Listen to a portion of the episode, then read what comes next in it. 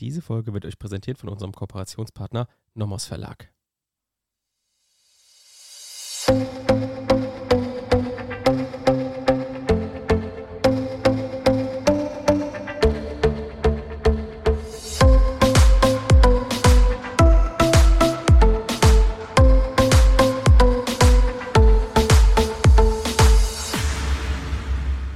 Willkommen zu einer neuen Folge Kurz erklärt.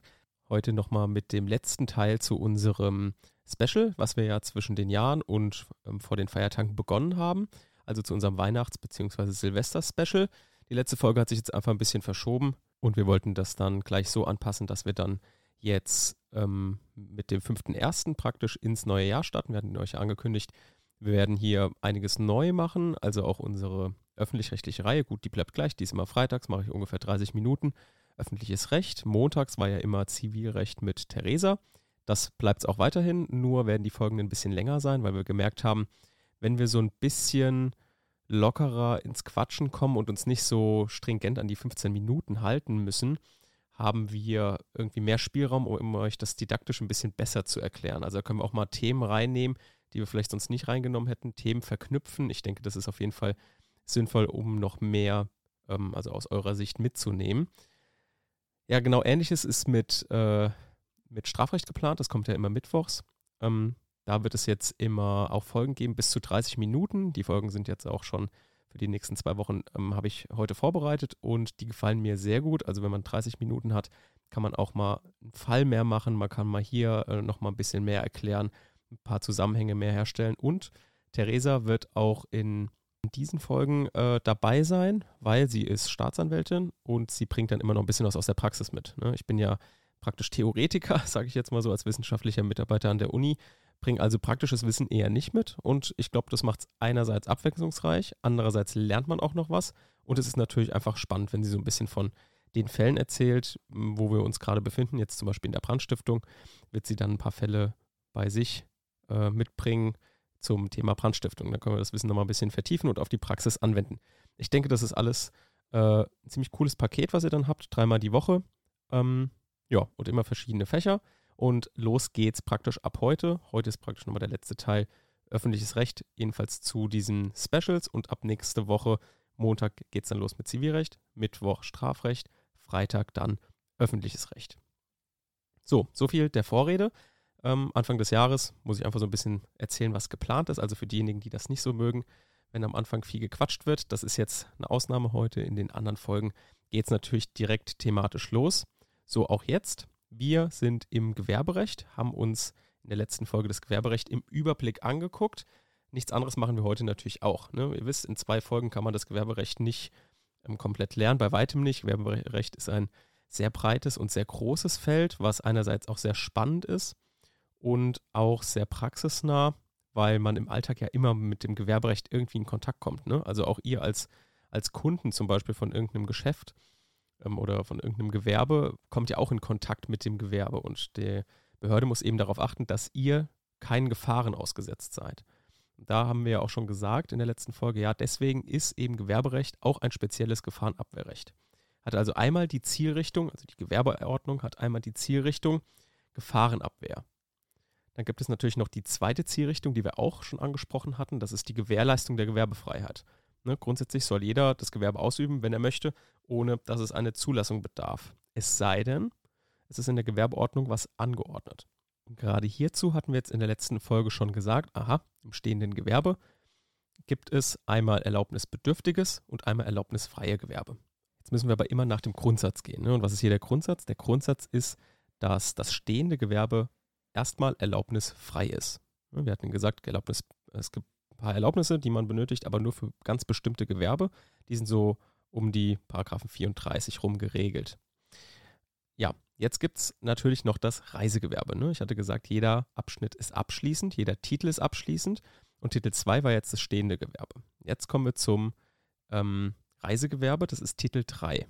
Was das jetzt ist, schauen wir uns gleich an. Erst nochmal, weil wir gerade uns im Überblick befinden und auch so ein bisschen ähm, in andere Rechtsgebiete schauen wollen und auch hier so eine Systematik rausarbeiten wollen, schauen wir uns nochmal an, wie das jetzt genau abläuft, wie jetzt die Behörde einschreiten kann. Also wie kann sie jetzt zum Beispiel eine Gaststätte oder ähnliches schließen?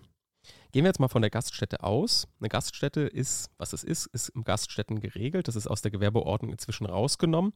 Es ist, funktioniert aber nach den gleichen Strukturen. Wenn wir uns das jetzt anschauen, braucht man, wenn man eine Gaststätte grundsätzlich betreibt, eine Gaststättenerlaubnis. Die kann man beantragen und bekommt diese dann erteilt. Und dann hat man eine Erlaubnis. Das heißt, wir befinden uns gerade beim erlaubnisbedürftigen Gewerbe. Und wie kann jetzt die Behörde die Gaststätte zumachen? Sie kann jetzt nicht einfach sagen, ja, wir schließen jetzt 15 Absatz 2 Gewerbeordnung und setzen das mit dem Landesverwaltungsvollstreckungsrecht durch. Es geht nicht, denn man muss erstmal die Erlaubnis, Erlaubnis entfernen. Also muss man eben gegen die Erlaubnis mit dem Widerruf der Erlaubnis vorgehen, um diese wegzubekommen. Und erst dann kann man gegen den tatsächlichen Betrieb des Gewerbes vorgehen, indem man eine Schließungsverfügung erlässt nach 15 Absatz 2. Der Widerruf der Erlaubnis funktioniert natürlich einerseits ähm, nach 48, 49. Hier muss man aber, speziell im Gaststättenrecht, gucken, ja, ähm, wird eventuell 48, 49 nicht durch 15 Gaststättengesetz verdrängt. Wie im Einzelnen werden wir uns natürlich dann noch zu gegebener Zeit anschauen. Also Ablauf einer Untersagung oder einer Schließung beim erlaubnisbedürftigen Gewerbe. Es gibt eine Erlaubnis, die Erlaubnis muss widerrufen werden. Dann geht die Schließungsverfügung nach 15 Absatz 2 Gewerbeordnung und die kann man dann erst mit dem Landesverwaltungsvollstreckungsrecht durchsetzen.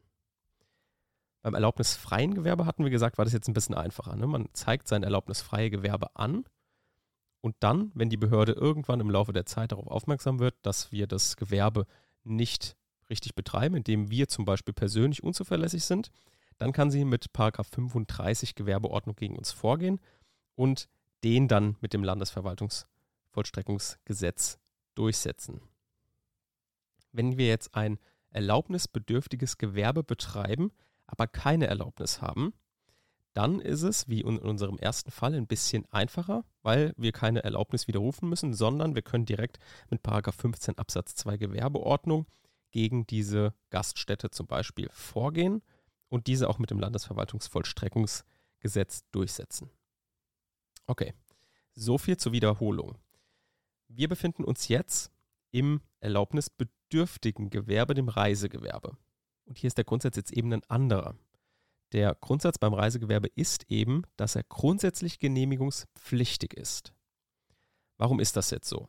Hierfür lesen wir uns jetzt erstmal die Norm durch, damit wir überhaupt wissen, ähm, was ist ein Reisegewerbe, was ist eine Reisegewerbekarte.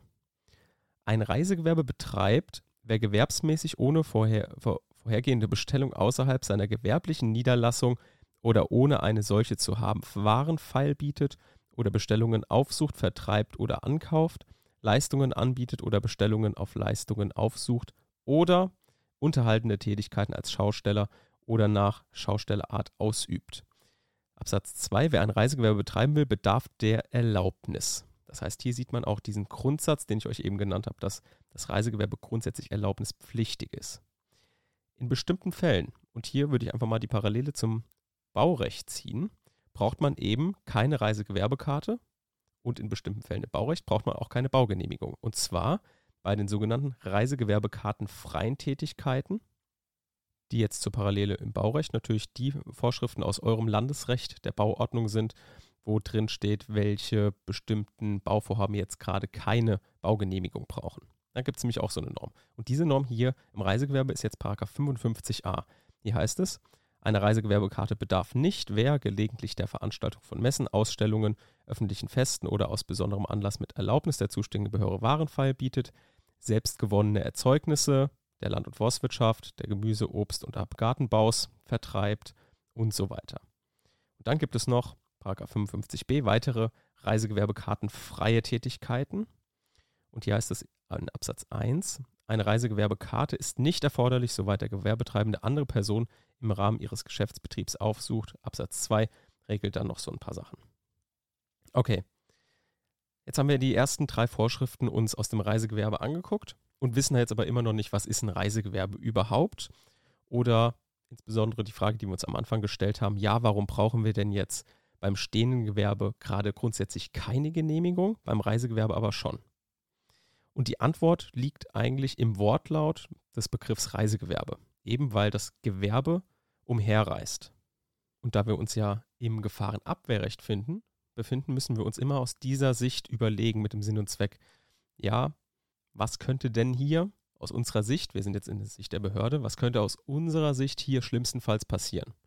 Ja, irgendjemand baut Mist als Reisegewerbe, also gefährdet irgendwelche Verbraucher. Und wir wollen jetzt gegen dieses Reisegewerbe vorgehen und ihm zum Beispiel das Gewerbe untersagen. So, dann machen wir eine Sagungsverfügung fertig und wollen sie ihm zustellen und denken, hä?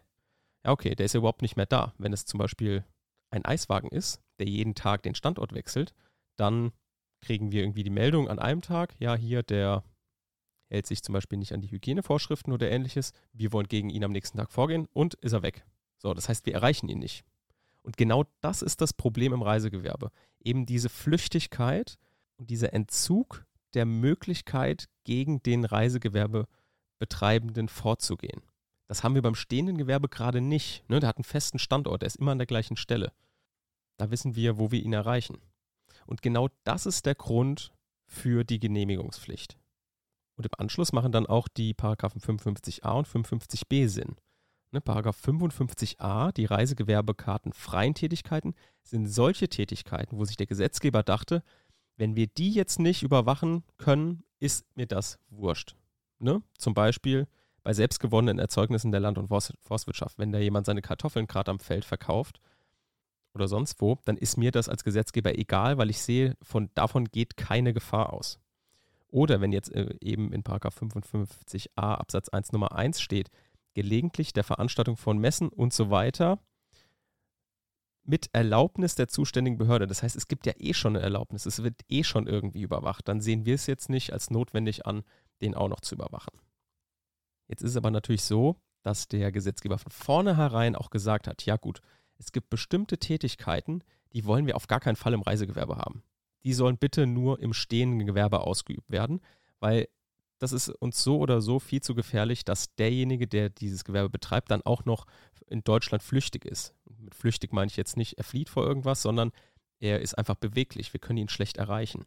Und das sind ähm, Tätigkeiten, die in Paragraph 56 Gewerbeordnung geregelt sind. Hier heißt es, im Reisegewerbe sind verboten der Vertrieb von Giften, gifthaltigen Waren, Alkohol und so weiter. Das heißt, Sachen, die der Gesetzgeber als besonders gefährlich einstuft, möchte er eben gerade im Reisegewerbe auf gar keinen Fall haben.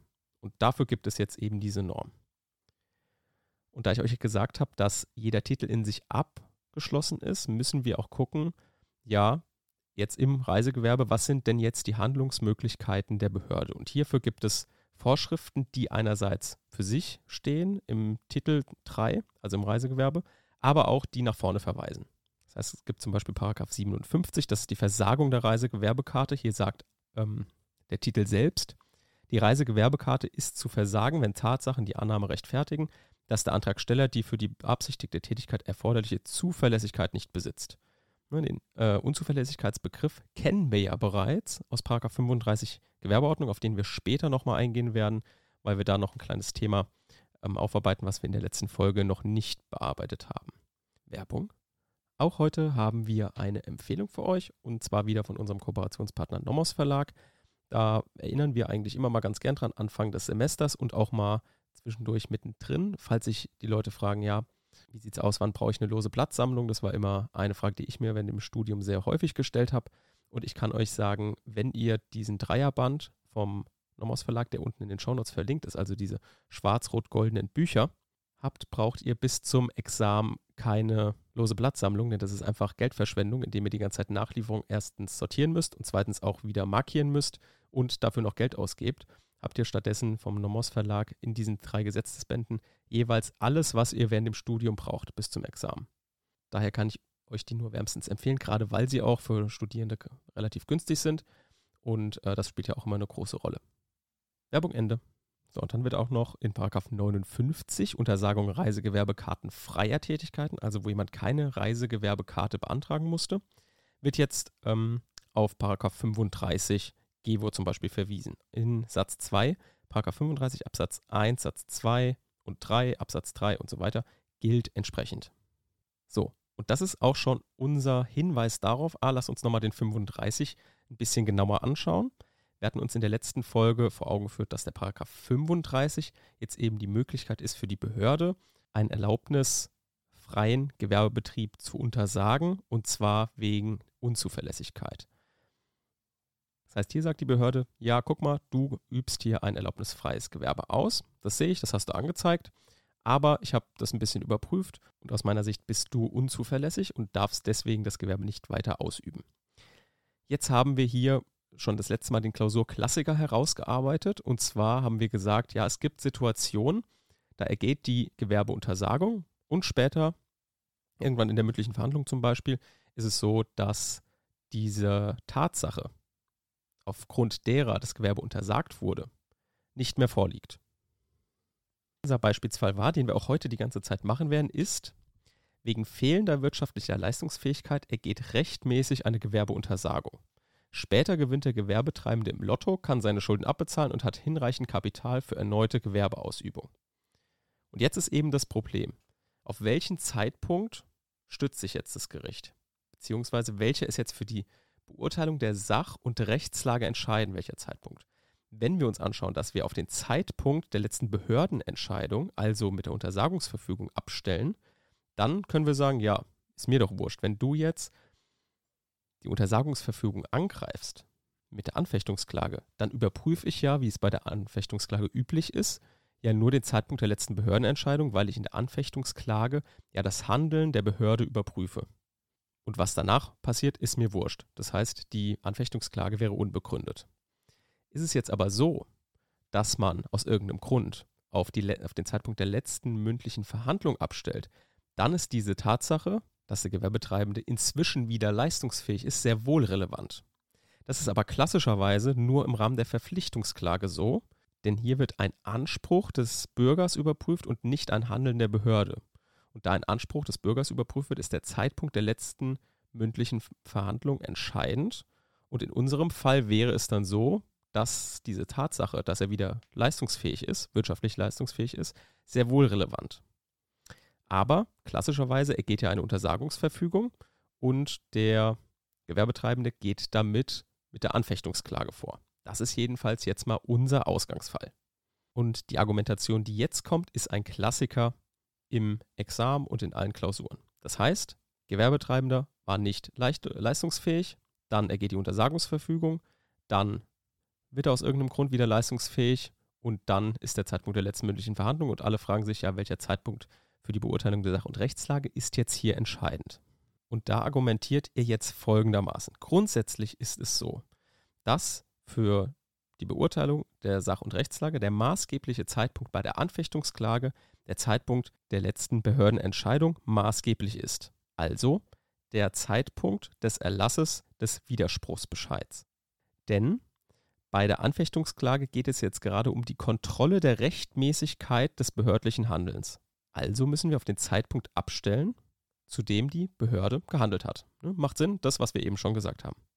Ein weiteres Argument dafür, dass bei der Anfechtungsklage der Zeitpunkt der letzten Behördenentscheidung entscheidend ist, ist, dass es auch Sache der Verwaltung und nicht Sache des Gerichtes ist, das eigene Handeln zu überprüfen und nachträglich auf Änderungen der Sach- und Rechtslage zu reagieren. Denn wir haben ja gesagt, es gibt ja Paragraph 48, 49. Die gibt es ja genau für solche Fälle.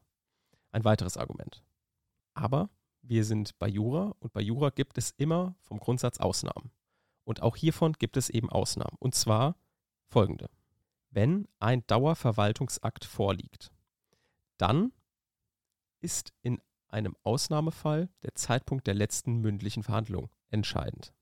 Was ist jetzt ein Dauerverwaltungsakt? Ein Dauerverwaltungsakt ist ein Verwaltungsakt, der ein auf Dauer angelegtes Rechtsverhältnis erschafft und sich jederzeit aktualisiert. Und bei unserer Untersagungsverfügung handelt es sich genau um einen solchen Dauerverwaltungsakt, denn die Untersagungsverfügung sagt ja die ganze Zeit, also jeden Tag, sagt sie praktisch dem Gewerbetreibenden, du darfst dieses Gewerbe nicht ausführen, du darfst dieses Gewerbe nicht ausführen und so weiter. Das heißt, hier aktualisiert sich die Untersagungsverfügung ständig. Das heißt, es handelt sich um einen Dauerverwaltungsakt womit wir jetzt erstmal bei dem Zwischenergebnis wären, aha, also ist dieser Zeitpunkt unseres Lottogewinns während der mündlichen Verhandlung doch entscheidend. Denn wir stellen hier bei Dauerverwaltungsakten, wie es die Untersagungsverfügung ist, auf den Zeitpunkt der letzten mündlichen Verhandlung ab. Jetzt sind wir aber immer noch nicht fertig. Ich sagte eben Zwischenergebnis. Denn für Dauerverwaltungsakte gibt es jetzt eine Rückausnahme. Also eine Ausnahme, die bewirkt, dass doch nicht mehr der Zeitpunkt der letzten mündlichen Verhandlung entscheidend ist, sondern wir uns wieder auf unseren Grundsatz berufen. Ja, es ist doch der Zeitpunkt der letzten Behördenentscheidung entscheidend. Und diese Rückausnahme trifft jetzt genau auf unseren Paragraph 35 Gewerbeordnung zu. Denn, wie wir in der letzten Folge schon besprochen haben, gibt es das sogenannte Wiedergestattungsverfahren. Und zwar nach Paragraph 35 Absatz 6, was wir uns jetzt kurz durchlesen. Und hier heißt es, Paragraph 35 Absatz 6 Satz 1. Dem Gewerbetreibenden ist von der zuständigen Behörde aufgrund eines an die Behörde zu richtenden schriftlichen oder elektronischen Antrages die persönliche Ausübung des Gewerbes wieder zu gestatten, wenn Tatsachen die Annahme rechtfertigen, dass eine Unzuverlässigkeit im Sinne des Absatzes 1 nicht mehr vorliegt. Dieses Wiedergestattungsverfahren beschreibt also exakt unseren Fall, den ich euch beschrieben hatte, mit dem wirtschaftlich nicht leistungsfähig, dann Untersagungsverfügung, dann Gewinn im Lotto und dann Zeitpunkt der letzten mündlichen Verhandlung. Und hier hat der Gesetzgeber jetzt die Wertung getroffen und das im materiellen Recht niedergelegt. Ja, wenn es zu genau so einer Situation kommt, dann soll das bitte nicht das Gericht entscheiden, ob diese Tatsache jetzt wieder relevant wird, sondern das ist Sache der Behörde. Danach sollen jetzt nachträgliche Änderungen der Sach- und Rechtslage nur im Wiedergestattungsverfahren geltend gemacht werden können und nicht im Prozess vor Gericht. Und damit haben wir für unseren Ausgangsfall das Ergebnis, dass der Zeitpunkt der letzten Behördenentscheidung maßgeblich ist und damit der Lottogewinn in der Prozess bei der Anfechtungsklage keine Rolle spielt.